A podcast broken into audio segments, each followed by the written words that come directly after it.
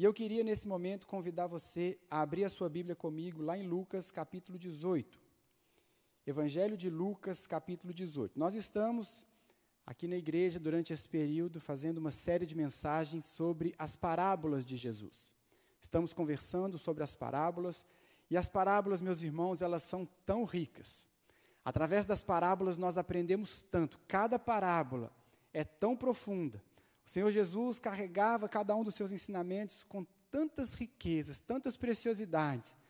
E nesse período, nós, nossa intenção como igreja é desbravar, é conhecer as profundezas dessa revelação, dessas revelações tão lindas que o Senhor nos, nos confere, nos dá na Sua palavra. Então, abra comigo, por favor, a sua Bíblia lá em Lucas capítulo 18. Hoje, você já viu nas nossas redes sociais, você já acompanhou, o tema é a parábola da viúva e do juiz, ou a parábola da viúva persistente. Está registrado lá no Evangelho de Lucas, no capítulo 18, dos versos 1 até o verso 8. Mas nós vamos começar a leitura, agora que você abriu aí, já localizou Lucas 18, versículo 1. Nós vamos começar um pouquinho antes, porque a parábola da viúva persistente, a parábola da viúva e do juiz, ela foi falada por Jesus num contexto muito específico. Então, para nós entendermos bem o contexto que Jesus ministrou e disse essa parábola, nós precisamos voltar um pouquinho. Então, sabendo que o nosso foco está aí em Lucas 18, volte um pouquinho comigo, nós vamos ler a partir do capítulo 17, verso 20. Lucas 17, 20, nós vamos ler até o final do capítulo 17, e depois nós vamos falar da parábola dos versos 1 ao 8 do capítulo 18. Portanto, eu vou começar a leitura em Lucas 17, versículo 20. Diz assim a palavra de Deus. Certa vez, Tendo sido interrogado pelos fariseus sobre quando viria o reino de Deus, Jesus respondeu: O reino de Deus não vem de modo visível, nem se dirá aqui está ele, ou lá está, porque o reino de Deus está entre vocês. Depois disse aos seus discípulos: Chegará o tempo em que vocês desejarão ver um dos dias do filho do homem, mas não verão. Dirão a vocês: Lá está ele, ou aqui está. Não se apressem em segui-los Pois o filho do homem no seu dia será como um relâmpago, cujo brilho vai de uma extremidade à outra do céu. Mas antes é necessário que ele sofra muito e seja rejeitado por essa geração. Assim como foi nos dias de Noé, também será nos dias do filho do homem. O povo vivia comendo, bebendo, casando-se e sendo dado em casamento, até o dia em que Noé entrou na arca. Então veio o dilúvio e os destruiu a todos. Aconteceu a mesma coisa nos dias de Ló. O povo estava comendo e bebendo, comprando e vendendo, plantando e construindo. Mas no dia em que Ló saiu de Sodoma, choveu fogo e enxofre do céu e os destruiu a todos. Verso 30. Acontecerá exatamente assim no dia em que o Filho do Homem for revelado.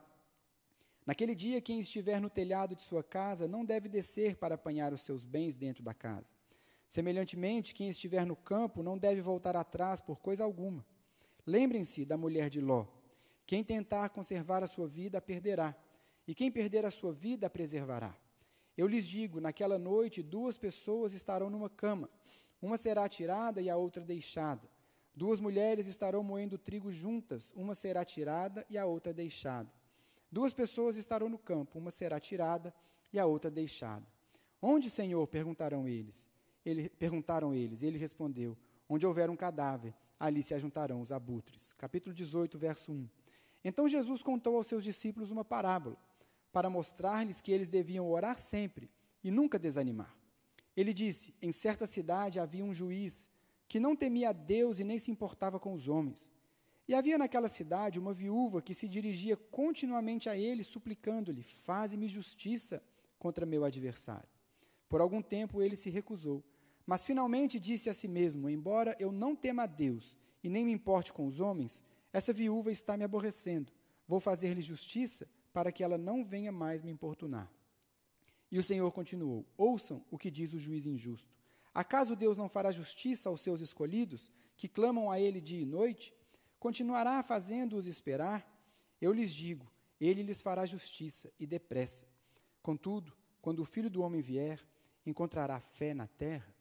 Feche seus olhos aí na sua casa, eu queria orar mais uma vez pedindo ao Senhor que nos abençoe e que nos conduza nesse momento. Senhor Jesus, essa é a tua palavra. Pedimos que o Senhor fale aos nossos corações através dela. Pedimos que seja o Teu Espírito Santo a ministrar a cada um que me ouve. Que o Senhor nos conduza nesse momento, que o Senhor fale através da minha vida, para que seja o Senhor a falar. Porque se o Senhor falar, nós seremos transformados. Se o Senhor falar, nós sairemos dessa mensagem, terminaremos essa mensagem diferentes de como começamos. Por isso eu te peço, Espírito Santo, conduza tudo que vamos fazer aqui. Seja conosco a tua mão e a tua bênção, em nome de Jesus. Irmãos, nós vimos aqui então que a parábola da viúva persistente ou da viúva e do juiz é uma parábola que vai nos incentivar a orar. Jesus contou essa parábola e Lucas registra isso logo no primeiro versículo, ele diz, no primeiro versículo do capítulo 18, ele diz: "Então Jesus contou aos seus discípulos uma parábola para mostrar-lhes que eles deviam orar sempre e nunca desanimar". Portanto, a parábola da viúva e do juiz é uma parábola sobre oração. É uma parábola que nos incentiva, que nos mostra a importância da oração, é um incentivo que Jesus nos faz, e aqui até mesmo como um dever do cristão que deve sempre orar. É uma parábola sobre oração. Mas, como eu disse no começo, é importante nós lermos a partir do capítulo 17, verso 20, porque Jesus contou essa parábola tendo um pano de fundo. E o pano de fundo era a conversa que ele tinha ali com os fariseus e depois com os discípulos a respeito da segunda vinda dele.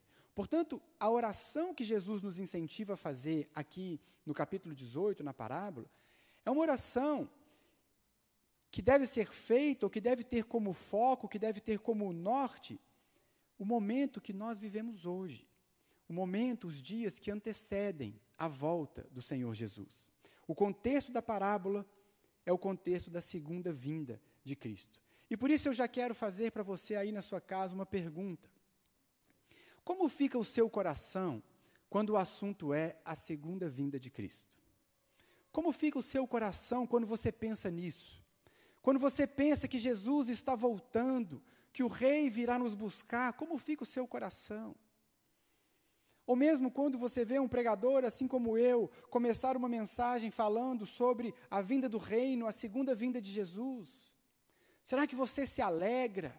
Será que você fica animado? Será que esse dia aquece o seu coração? Ou será que você pensa, é, Jesus vai voltar um dia? É mais uma mensagem sobre a volta de Jesus. Como fica o seu coração? Porque, meus irmãos, a segunda vinda de Cristo, aquilo que ele disse aqui no texto que nós lemos, especialmente no capítulo 17, a segunda vinda de Jesus será o dia mais glorioso, será um dia mais poderoso, será o dia em que Jesus virá e estabelecerá para sempre o seu trono e o seu governo de forma definitiva. É aquele dia que todos nós ansiamos, é aquele dia que tem que bater forte no nosso coração. Ele vai voltar e ele vai voltar em breve. O governo será estabelecido, tudo será novo. Como fica o seu coração diante dessa realidade? Apocalipse capítulo 21, versos 3 e 4 diz assim: Ouviu uma forte voz que vinha do trono e dizia: Agora o tabernáculo de Deus está com os homens com os quais ele viverá. Eles serão seus povos, o próprio Deus estará com eles e será o seu Deus. Ele enxugará dos seus olhos toda lágrima, não haverá mais morte, nem tristeza, nem choro, nem dor, pois a antiga ordem já passou. Meus irmãos, quando aquele dia chegar, nós estaremos para sempre com o Senhor. Nós estaremos para sempre diante dele, e por isso, esse dia tem que ser o dia mais aguardado no nosso coração. Esse dia tem que fazer o nosso coração bater mais forte. Nós precisamos acordar cedo, todos os dias de manhã, desejando que seja esse o dia. Porque no dia que ele voltar, meu irmão, acabou a dor, acabou o sofrimento, não há mais morte, não há mais lágrima. O dia que ele voltar, e esse dia está chegando. Esse dia está chegando. A Bíblia nos incentiva a desejar esse dia. Paulo orava por esse dia. Pedro nos incentiva a buscar esse dia. O próprio Senhor Jesus nos orienta a conduzir a nossa vida a partir desse grande dia. Esse dia tem que mexer comigo e com você. Nós precisamos clamar todos os dias, como está escrito lá em Apocalipse 22, 17. O Espírito e a noiva dizem: Vem. Esse é o anseio da igreja, esse é o anseio da noiva, esse é o desejo do nosso coração. Vem, Jesus, vem estabelecer de forma definitiva o seu trono, o seu governo. Ah, meu irmão, quando aquele dia chegar, novos céus, nova terra, tudo será novo. E nós precisamos clamar, buscar, desejar esse grande dia. Mas, irmãos, Jesus sabia também que a espera por esse dia poderia nos fazer desanimar. Jesus sabia que a espera poderia apagar essa paixão no seu coração. Jesus sabia disso e foi por isso que ele contou a parábola. Ele sabia que com o passar do tempo você podia esfriar o seu coração da expectativa desse grande dia em que ele vai voltar. Talvez isso tenha acontecido com você. Talvez esse dia não mexa tanto mais com as suas emoções. Talvez você tenha vivido os seus últimos dias, os últimos meses, as últimas semanas, os últimos anos, sem sequer pensar que o rei está voltando. Talvez você tenha acordado todos os dias sem nem se dar conta que pode ser hoje, pode ser agora. Ele está perto de voltar. Talvez você tenha parado de buscar, talvez você tenha parado de orar, talvez você tenha parado de clamar Maranata, talvez você tenha parado de clamar, de desejar esse grande dia. E porque Jesus sabia isso, ele nos conta uma parábola. E ele nos deu aqui, a partir do capítulo 17, vários ensinamentos. Ensinamentos que nós precisamos atentar para que o nosso coração não esfrie com relação àquele grande dia. Aquele grande dia tem que ser sempre o nosso norte, meu irmão, como nós vamos ver aqui nessa conversa, nessa mensagem. Aquele grande dia tem que estar sempre diante dos nossos olhos. E aqui no texto que nós lemos, a partir do capítulo 17, verso 20, Jesus, ele vai nos dar alguns motivos que podem fazer o nosso coração esfriar. Talvez algum desses motivos se encaixe na sua história. Talvez algum dos motivos que nós vamos ver aqui tenha esfriado o seu coração, tenha, tenha feito com que você pare de buscar, de dizer maranata e de acordar animado com a possibilidade de ser esse o grande dia da volta de Jesus. Eu listei aqui, a partir do texto que nós lemos, três motivos que podem desanimar, que podem esfriar o nosso coração e nos fazer parar de clamar. E eu queria falar sobre esses três motivos e em seguida mostrar qual é o antídoto que Jesus nos dá para todos eles. O primeiro motivo que pode fazer você esfriar e parar de clamar por aquele grande dia. É uma compreensão errada do tempo que nós vivemos. Irmãos, todo cristão precisa compreender corretamente o tempo que ele está vivendo. Todo cristão precisa entender o momento histórico que nós vivemos. Nessa história que começa em Gênesis e que já foi nos revelado o seu final em Apocalipse, nós precisamos entender onde nós estamos nesse processo. Todo cristão precisa disso. E a partir dessa compreensão, o cristão precisa pautar a sua vida, conduzir a sua vida a partir dessa compreensão, desse entendimento, do momento que nós estamos vivendo. Mas é impressionante a quantidade de cristãos que nós temos hoje que tem uma percepção completamente errada da história e do momento que nós estamos inseridos. São cristãos que estão tão focados no hoje, nessa vida, no agora, que eles sequer pensam na possibilidade da volta de Jesus. É como se a vida se restringisse aqui e agora. Não vai ter um depois, não vai ter uma nova Jerusalém, não vai ter novos céus e nova terra. Eles estão focados no aqui. Então, o foco dessas pessoas passa a ser a carreira, passa a ser o dinheiro, passa a ser o sucesso. Porque não entenderam que o momento que nós estamos hoje não é o definitivo. São pessoas que não entenderam o momento que nós estamos inseridos. E pior, existem pessoas que estão tão focadas nessa vida e nas coisas dessa vida, que no fundo eles até desejam que a volta de Jesus demore mais um pouquinho. Quantas vezes eu já vi crente falar assim: Ah, Jesus podia voltar logo, mas, mas primeiro eu queria casar. Ah, Jesus podia voltar, mas, mas depois que eu fizer aquela viagem. Irmãos, isso é uma, uma compreensão completamente errada do momento que nós vivemos e do que nos aguarda depois. Por isso, o primeiro motivo que eu quero listar aqui é exatamente esse, uma compreensão errada do tempo que nós vivemos. Isso tem feito com que as pessoas parem de buscar, parem de desejar, parem de clamar por aquele grande dia. O que nós vemos aqui Jesus nos ensinando é uma perspectiva completamente contrária a isso. O nosso foco não é aqui. Os nossos olhos têm que estar lá, na eternidade, no dia que Jesus voltar. Porque, como nós vimos aqui no texto de Apocalipse, a antiga ordem, a ordem das coisas que nós vemos hoje, vai passar. Vai passar. O nosso foco tem que estar lá, não é no aqui, não é no agora, é isso que Jesus está nos ensinando. Esse mundo, da maneira que está hoje, meus irmãos, não é o nosso lar definitivo. Mas nós aguardamos novos céus e nova terra. Pensando por esse prisma, os próprios fariseus estavam numa situação melhor do que muitos de nós. Porque nós vemos lá no capítulo 17, verso 20, que eu li, o texto começa dizendo: certa vez, tendo sido interrogados pelos fariseus sobre quando viria o reino de Deus, ou seja, os próprios fariseus desejavam o reino. Os próprios fariseus sabiam que as coisas como estão aqui hoje, elas vão passar. O reino virá. Então eles foram perguntar a Jesus, porque Jesus falava sempre do reino, o reino que está chegando, o reino que chegou, o reino que virá.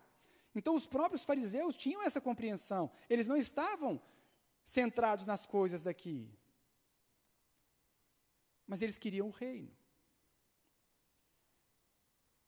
Então Jesus começa a explicar para os fariseus sobre a vinda do reino.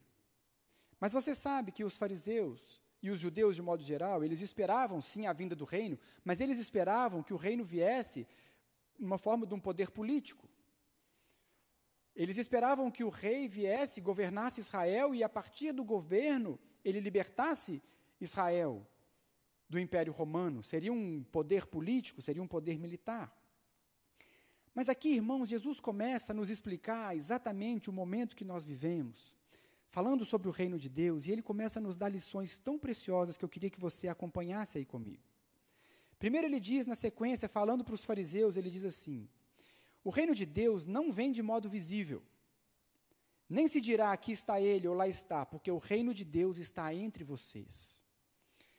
Preste atenção nesse ponto, o que Jesus está nos ensinando. Jesus diz para os fariseus: olha, o reino não é visível, o reino não é como vocês esperam, o reino não é um governo militar como vocês estão querendo, mas o reino já está entre vocês. O que, que Jesus quis dizer com isso? Jesus está dizendo: o rei já chegou. E o rei, tendo o rei chegado, o reino já está entre vocês. Porque o rei já veio buscar, o rei já veio reivindicar o que é seu. Portanto, uma vez que o rei chegou, Jesus está falando sobre ele, uma vez que o rei chegou, o reino já está entre vocês. Portanto, essa é a primeira observação que nós precisamos para entender o momento que nós vivemos. O reino foi inaugurado. O rei chegou. O reino já está entre nós. Mas Jesus, então, verso 22, ele chama os seus discípulos à parte. E agora ele vai conversar apenas com seus discípulos, e no verso 22 ele diz assim: depois disse aos seus discípulos: Chegará o tempo em que vocês desejarão ver um dos dias do filho do homem, mas não verão. Dirão a vocês: Lá está ele, ou aqui está.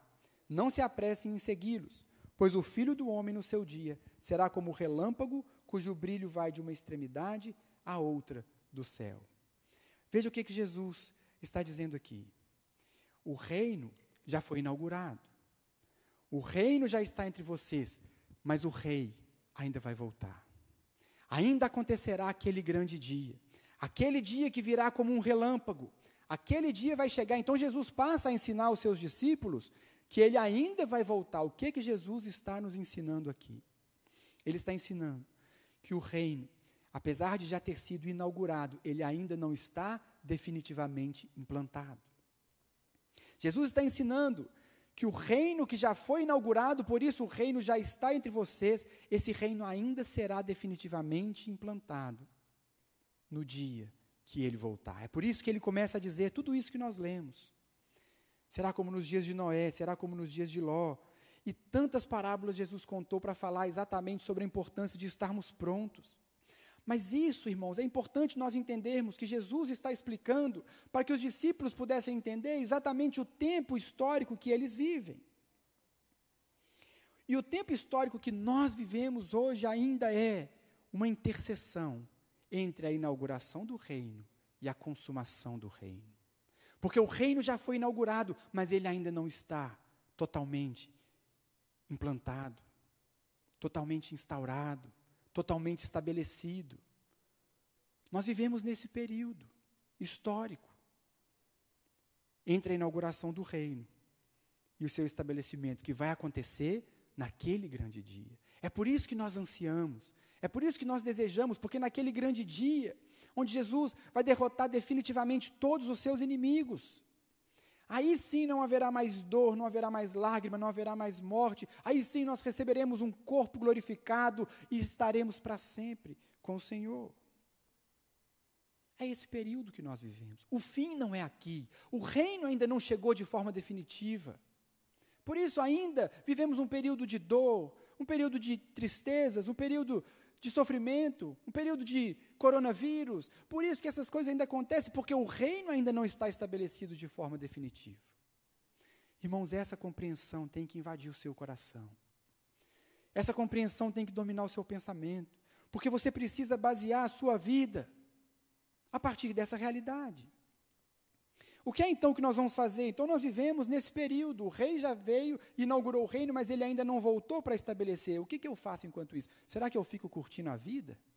Será que eu fico desfrutando da vida enquanto ele não volta? Não! Ele nos deixou durante esse tempo com uma missão. Vão e façam discípulos. No Evangelho de Marcos, ele nos diz, antes de subir ao céu, assim como o Pai me enviou, eu envio vocês. Vão e façam discípulos, vão e tragam pessoas para o reino. Portanto, irmãos, enquanto nós estamos aqui vivendo essa intercessão, esse período que vai desde a inauguração até a consumação do reino, eu e você temos uma missão: fazer discípulos, implementar a cultura do reino, expandir o reino. É isso que nós fazemos aqui. E é essa perspectiva, é essa perspectiva de vida que tem que dominar todas as suas ações essa perspectiva de vida, de que nós estamos aqui durante um período com uma missão específica, enquanto o rei não volta de forma definitiva, essa perspectiva tem que influenciar o seu trabalho, os seus relacionamentos, as suas conversas, o seu tempo, como você gasta a sua energia. É por isso que a palavra nos diz: busque primeiro o reino e a sua justiça, e todas as outras coisas serão acrescentadas. Busque o reino. Essa é a nossa missão, é isso que nós estamos fazendo. Aqui, esse mundo, do, da forma que ele está hoje, ainda não é o nosso lar definitivo. Não é o reino de Deus ainda de forma plena estabelecida. Mas vai chegar aquele grande dia em que o rei vai voltar, e então nós estaremos em casa para sempre. Aí sim, meus irmãos, aí sim. É isso que Jesus está explicando aqui para os seus discípulos no começo do texto que nós lemos. Ele virá como um relâmpago num dia que ninguém espera. De repente, ele virá. E ele vai colocar fim à antiga ordem. Novos céus e nova terra virão. E nós estaremos para sempre com ele. Enquanto isso, nós precisamos orar, trabalhar, porque ele quer chegar e nos encontrar prontos.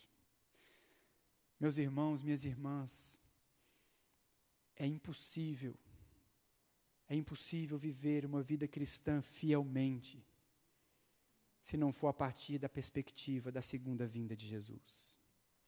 Meu irmão, você não vai cumprir os planos de Deus para a sua vida enquanto você não alinhar, enquanto você não entender o momento que você vive, o plano de Deus para você hoje, enquanto você não entender que aqui não é o seu lar definitivo, que aqui não é a maneira que esse mundo está hoje, não é o nosso destino final. Nós somos peregrinos, nós somos viajantes nessa terra. Nós estamos caminhando rumo a Jerusalém celestial. E a não ser que você aqueça o seu coração com essa verdade, aguardando a vinda dEle, aguardando aquele grande dia, aguardando a sua casa, o seu lar, que Jesus está preparando, você não vai cumprir fielmente a vontade de Deus para a sua vida. Portanto, meus irmãos, enquanto nós estamos aqui, é tempo de trabalhar, expandir o reino, é tempo de orar, de clamar, de pedir que Ele venha, de desejar a volta dEle. Não pare de orar. Não pare de aquecer seu coração. Não perca o foco, porque o nosso Rei voltará em breve. Esse é o primeiro motivo que pode ter feito seu coração esfriar com relação àquele grande dia, com relação à volta de Jesus. Uma compreensão errada sobre o tempo que nós vivemos. Mas há também um segundo motivo que pode fazer você esfriar o coração, parar de pensar na volta de Jesus. E o segundo motivo é a aparente demora na volta do rei. Aparente demora no retorno dele. Meus irmãos, Jesus prometeu que voltaria. E ele vai voltar. Ele vai voltar e esse dia não vai demorar a chegar. Nós vivemos hoje os últimos dias dos últimos dias. Hebreus capítulo 10, verso 37 diz: Porque ainda um pouquinho de tempo e o que há de vir virá, e não tardará. E o próprio Senhor Jesus, lá em Apocalipse, diz: Eis que venho sem demora. Eis que venho sem demora. Ele vai voltar, meu irmão. Ele está voltando. Muitas vezes a gente olha para o mundo à nossa volta, especialmente num momento como esse. Momento difícil, um momento de medo, de dor, de sofrimento. Onde o mundo inteiro parou por causa de um vírus. Talvez você, num momento como esse, você deseja tanto que Jesus volte. Você queria tanto que ele voltasse. Quantas conversas eu já tive durante essa quarentena com irmãos aqui da igreja e o assunto foi esse: ah, Jesus podia voltar logo, né? Jesus podia voltar logo, acabar logo com isso tudo. Mas pode ser também que você olhe para a história e pense assim: ah, mas está demorando demais. Já se passaram dois mil anos desde que ele disse isso. Está demorando muito. Talvez ainda demore outros dois mil. Mas, irmãos, Pedro, na sua segunda carta, ele nos fala sobre isso. Ele escreveu assim: Não se esqueçam disso, amados. Para o Senhor, um dia é como mil anos, e mil anos como um dia. O Senhor não demora em cumprir a sua promessa, como julgam alguns. Pelo contrário, Ele é paciente com vocês, não querendo que ninguém pereça, mas que todos cheguem ao arrependimento. O dia do Senhor, porém, virá como ladrão. Os céus desaparecerão com grande estrondo, os elementos serão desfeitos pelo calor, e a terra, e tudo que nela há, será desnudado. O que, que Pedro está nos ensinando aqui, meu irmão? Deus não está demorando, mas Ele está paciente, esperando até o último que será salvo, aguardando, tendo paciência, agindo com bondade. Ele não está demorando. Esse dia vai chegar. É interessante que o Senhor Jesus, em várias parábolas, ele nos alerta exatamente para isso. Não ache que ele está demorando. Não pense que está demorando. Várias parábolas Jesus conta e ele nos passa exatamente essa mensagem. Por exemplo, a parábola do servo mau de Mateus 24, 48. Ele diz que o Senhor viajou e demorou a voltar. Então aquele servo começa a bater nos seus conservos, e a beber, e a comer, até que o seu Senhor volta num dia que ele não espera e numa hora que ele não sabe. Tem também a parábola dos talentos, o pastor Silvio pregou sobre ela aqui. A parábola dos talentos fala que depois de muito tempo voltou o Senhor daqueles servos. Percebe? Jesus está o tempo todo nos mostrando isso. Olha, não ache que vai demorar, porque ele vai voltar numa hora que ninguém espera, que ninguém sabe. Tem também a parábola do dono da casa que viaja, está lá em Marcos 13, 34. Ele encarrega os seus servos das tarefas da casa. E no verso 35 dessa parábola, lá no capítulo 13 de Marcos, ele diz assim: Portanto, vigiem, porque vocês não sabem quando o dono da casa voltará. Se à tarde, à meia-noite, ao cantar do galo ou ao amanhecer. Se ele vier de repente, que não os encontre dormindo. Percebe, irmãos? Talvez tenha entrado no seu coração essa mensagem de que vai demorar ainda muito, já demorou tanto. Você imagina que se lá no primeiro século Pedro já precisava esclarecer isso. Hoje então é tão fácil esse pensamento entrar, talvez você nem tenha pensado mais naquele grande dia, por achar que ainda vai demorar demais. Mas atente para as parábolas de Jesus. O que ele nos ensina com essas parábolas todas é: esteja vigilante. Quando ele voltar, esteja trabalhando, esteja aguardando. Quando o Senhor voltar de maneira inesperada, como um relâmpago, numa hora que ninguém sabe, que ele te encontre esperando a volta dele, desejando a volta dele, clamando pela volta dele, trabalhando pelo reino. Porque esse dia, meus irmãos, pode ser hoje. Pode ser hoje, pode ser amanhã, pode ser ano que vem, pode ser daqui 5, 10 anos, nós não sabemos, mas ele vai voltar. Ele vai voltar. Se você deixar essa mensagem, essa informação entrar no seu coração de que vai demorar, você vai parar de ansiar, você vai perder o foco, você vai perder a alegria da espera dele, você vai perder a alegria por aquele grande dia. Não deixe isso entrar no seu coração. Esse é o segundo motivo. É achar que está demorando demais. E o terceiro e último motivo, que pode fazer o nosso coração esfriar com relação à volta de Jesus, é a corrupção do mundo à nossa volta. Talvez esse seja o principal motivo que tem feito você desanimar. A corrupção do mundo à nossa volta.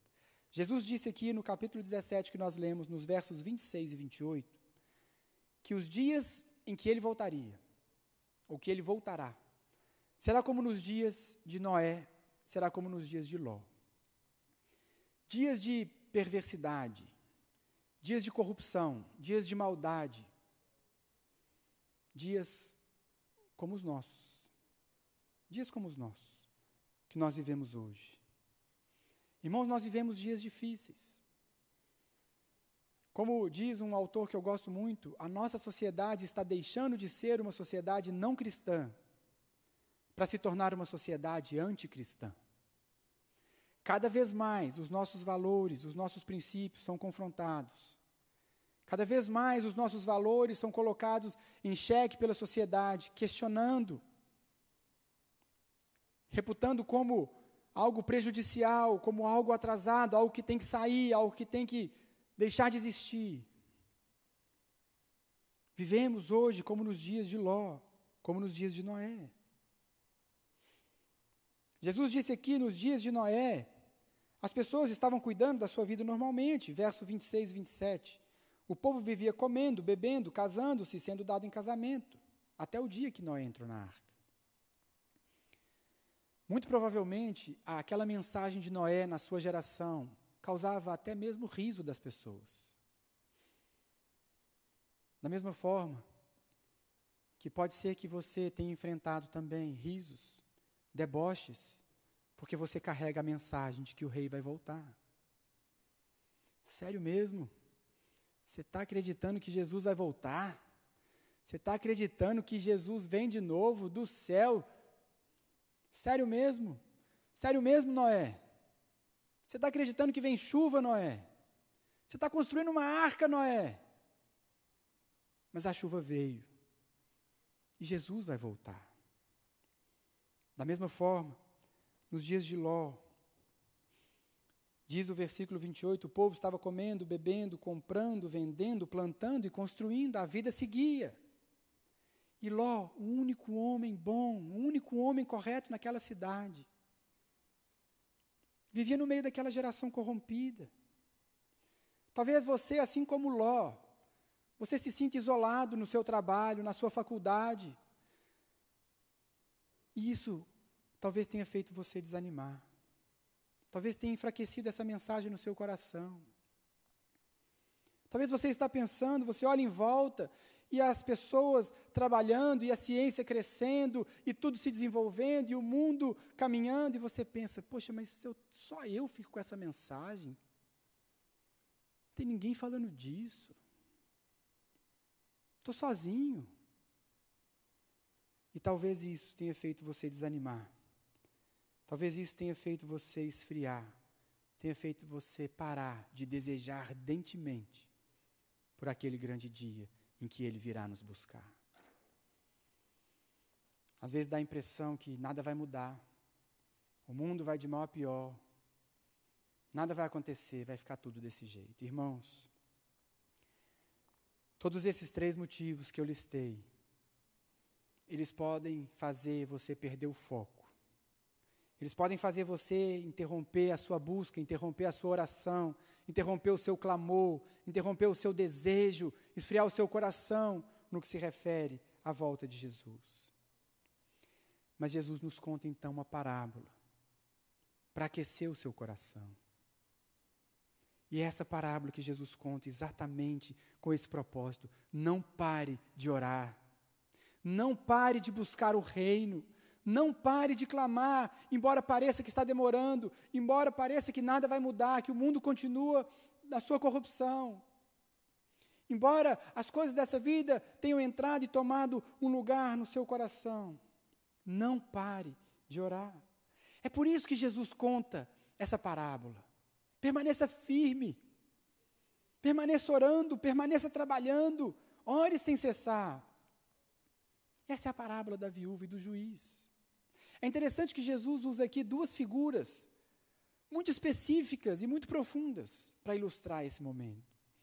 Ele vai nos dizer, primeiro, da viúva.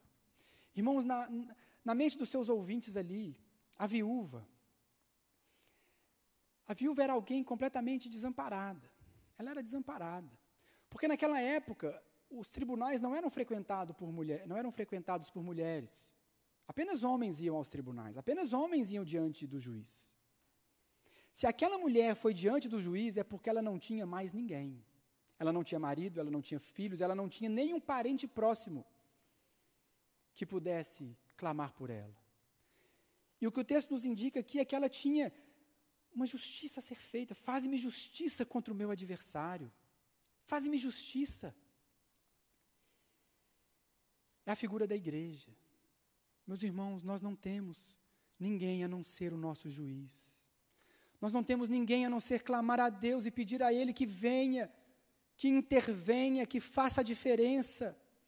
Volte logo, nós só podemos clamar, nós não temos a quem nos socorrer. Essa é a figura da igreja, é a viúva. Mas Jesus também usa aqui uma segunda figura, que é o juiz iníquo, não como um representante de Deus, mas como uma antítese de Deus. E Jesus vai dizer aqui que esse juiz, então, era um homem mau.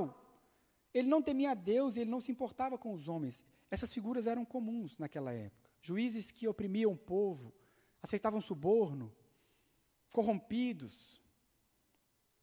Era uma figura comum, as pessoas não gostavam dos juízes, as pessoas tinham aversão a eles. Jesus coloca ele em cena para mostrar um ponto tão importante. E ele nos diz aqui se esse homem mau, se esse homem que vocês detestam, se esse juiz corrupto, se ele atende o pedido de uma viúva insistente e persistente, Deus não vai fazer justiça para vocês. Não pare de orar, é isso que Jesus está dizendo. Não pare de desejar o reino, não pare de clamar pelo reino, não pare de desejar a sua vinda, porque se um homem mau é capaz de atender os pedidos insistentes daquela viúva. O nosso Deus não faria isso por nós. Olha o que, que Jesus disse. Acaso Deus não fará justiça aos seus escolhidos, ao seu povo, aquele povo que Deus decidiu que passaria a eternidade com Ele, aquele povo por quem Deus entregou o seu próprio filho? Acaso Deus não vai ouvir a nossa oração, o nosso clamor? Acaso Deus não vai atender os nossos desejos e a nossa oração? Continuará fazendo-os esperar? Olha o que Jesus diz. E verso 8: Eu lhes digo: Ele fará justiça e depressa. Ele fará justiça, meus irmãos. Ele vai voltar. Ele está ouvindo você clamando. Ele está ouvindo você buscando, Ele está vendo o seu coração, mas por isso Ele diz: não pare de orar. Por isso Lucas registrou lá no começo. Jesus contou essa parábola para mostrar que eles deviam orar sempre e nunca desanimar. Nem se parecer que está demorando, nem se a corrupção do mundo começar a falar mais alto, nem se as coisas dessa vida começarem a entrar num espaço do seu coração. Essa é a parábola da viúva e do juiz. É uma parábola que te incentiva a continuar buscando, continuar orando. Persevere, meu irmão, na oração. Persevere.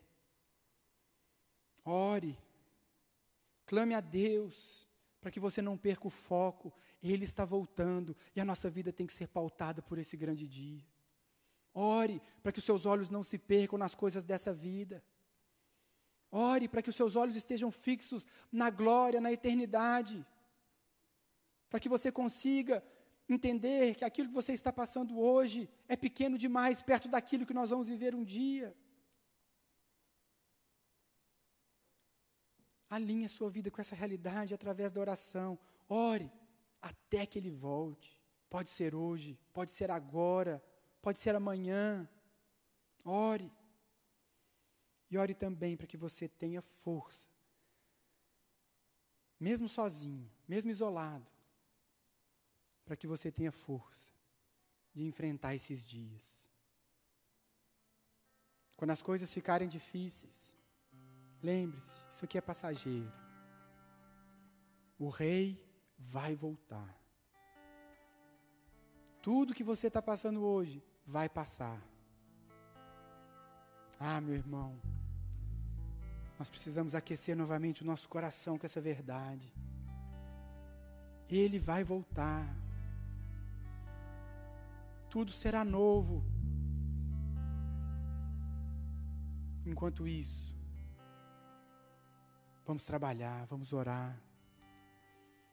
Lucas 21, 36 diz: Estejam sempre atentos e orem, para que possam escapar de tudo que está para acontecer e estar de pé diante do Filho do Homem. Ah, meu irmão, quando Jesus voltar, como ele vai nos encontrar? Essa pergunta que ele fecha o texto. Quando o Filho do Homem vier, encontrará fé na terra? Quando o Filho do Homem vier, será que as coisas desse mundo terão sufocado a sua fé, a sua esperança? Será que a demora vai ter esfriado o seu coração? Será que a corrupção desse mundo vai ter desanimado você a ponto dele pegar você de surpresa? Como ele vai te encontrar quando ele chegar?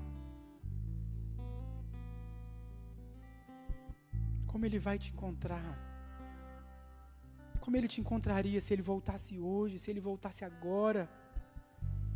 Será que você estaria pronto Será que de longe você já estaria vendo a volta dele? Ou será que, como as pessoas em Sodoma, em Gomorra ou nos dias de Noé, você estará comprando, vendendo, casando, dando-se casamento, sendo pego de surpresa? Ah, meu irmão, o nosso rei está voltando. Ele voltará em glória, ele voltará em poder. Será um dia tremendo, será um dia glorioso. Mas que até lá, que você aqueça o seu coração, todos os dias, todos os dias. Pode ser agora, eu vou estar pronto. Pode ser amanhã, eu estarei pronto. Se for semana que vem, eu estarei pronto. Aqueça o seu coração com essa verdade. Não perca o foco. Estabeleça um novo compromisso de oração e clame todos os dias: Vem, Jesus. Maranata. Volta. Volta logo. Nós te aguardamos. Nós te desejamos. Faça isso, meu irmão, para que ele te encontre preparado quando ele voltar. Existe uma outra forma também de nós lembrarmos daquele grande dia. que é através da ceia. A ceia, meus irmãos, ela é essa lembrança que Jesus estabeleceu para a sua igreja. A ceia, ela coloca os nossos olhos no passado, porque ela nos lembra que um dia Jesus derramou o seu sangue por mim e por você. Naquela cruz, ele selou uma aliança comigo e com você. A ceia também coloca os nossos olhos no presente. Que nós podemos olhar para os lados e ver que Ele nos fez uma família, filhos, filhos de Deus. Uma família de filhos aliançados com o Pai. Mas a ceia também coloca os nossos olhos lá no futuro para que a gente nunca se esqueça que um dia ele vai voltar. Por isso, pegue aí na sua casa o pão que você separou, reparta com a sua família pão e o vinho, o suco. E nós vamos cear juntos agora. palavra de Deus nos diz: Pois eu recebi do Senhor o que também lhes entreguei. Que o Senhor Jesus, na noite em que foi traído, tomou o pão e, tendo dado graças, partiu e disse: Isso é o meu corpo, que é dado em favor de vocês. Façam isso em memória de mim. Portanto, juntos, nós aqui, você aí na sua casa, comamos o pão.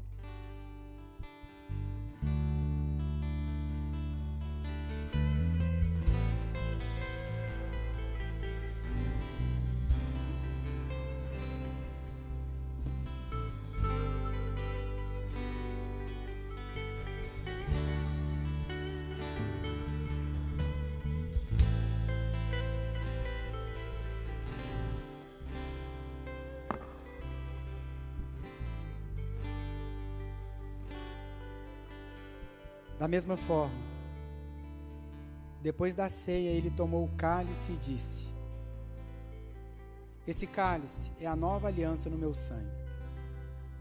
Façam isso sempre que o beberem em memória de mim. Porque sempre que comerem desse pão e beberem desse cálice, vocês anunciam a morte do Senhor até que ele venha. Portanto, juntos, na esperança e na alegria de que Ele vem nos buscar. Bebamos o cálice.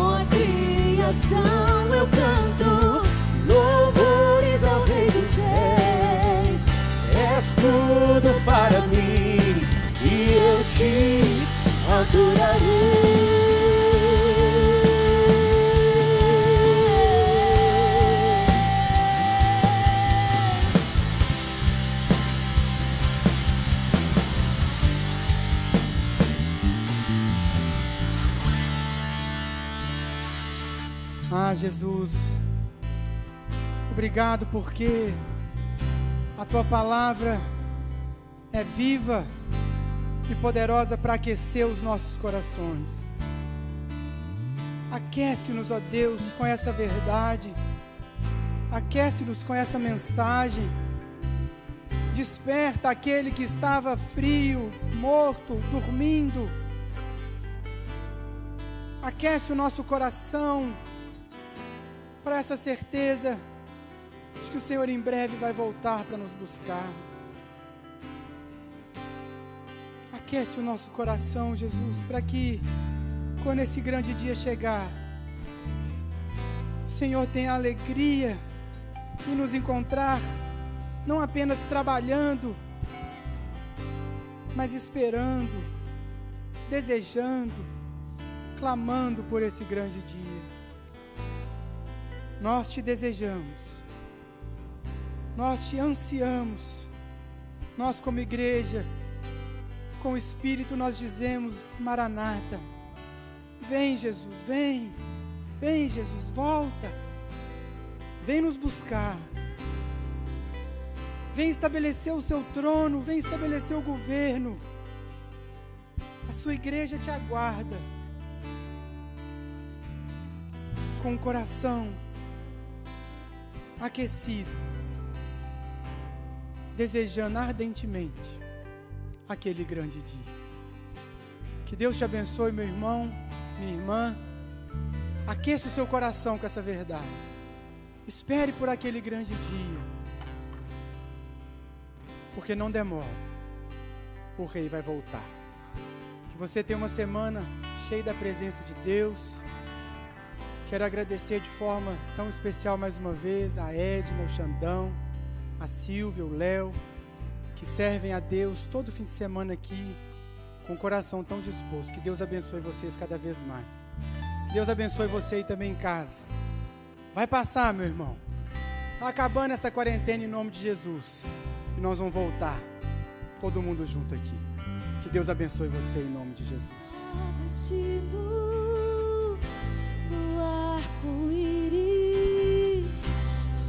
Raios de trovão, luzes, relâmpagos,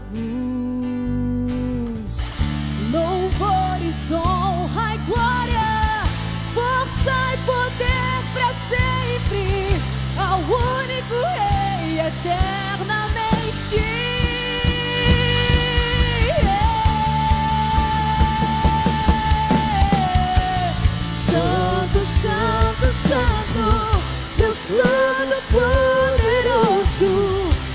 Yeah.